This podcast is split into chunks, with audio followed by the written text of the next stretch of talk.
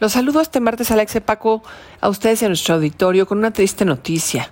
Resulta ser que el día de ayer murió Álvaro Arbizu Aguíñiga, que era integrante del colectivo ambientalista Centro para la Sustentabilidad de Sierra Nevada, Incali y Xahuicopa. Murió después de sobrevivir a una agresión la semana pasada que varios sujetos ingresaron al inmueble en donde estaba él haciendo su tarea de activismo, ubicado al pie justamente del volcán Iztaccíhuatl. A él se le reconocía como el defensor del Iztaccíhuatl.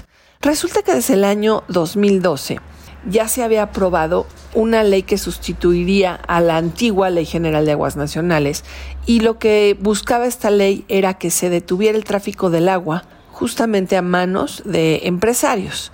Y pues lo que vemos es que hasta el día de hoy esa sustitución de ley no se ha promulgado en el Congreso de la Unión, a pesar de que se ha hecho un exhorto por la propia Suprema Corte de Justicia de la Nación.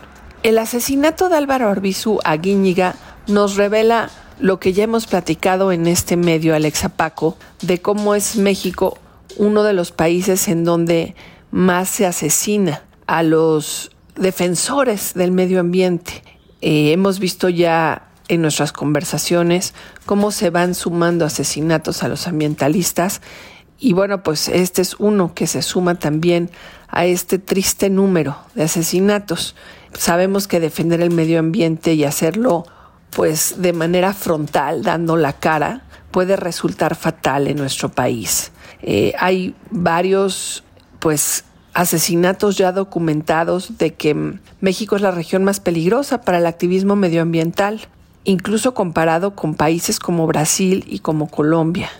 Los conflictos que se dan por la defensa de la tierra, por la incursión de la minería, normalmente están vinculados a ataques letales. Y en este caso, pues justamente el asesinato de don Álvaro resulta eh, del conflicto de la defensa del agua es una de las reflexiones que creo que vale la pena tener presentes porque, por ejemplo, la documentación que hay de, países en donde hay asesinatos de ambientalistas justamente nos coloca en el primer lugar, ¿no? Podemos ver que hay países como Venezuela, como Guatemala, que tienen un número mucho más bajo de asesinatos de ambientalistas y que tristemente nuestro país ya se ha vuelto el pan de cada día. Les saludo Alexa y Paco como todos los martes y espero escucharnos la semana que viene.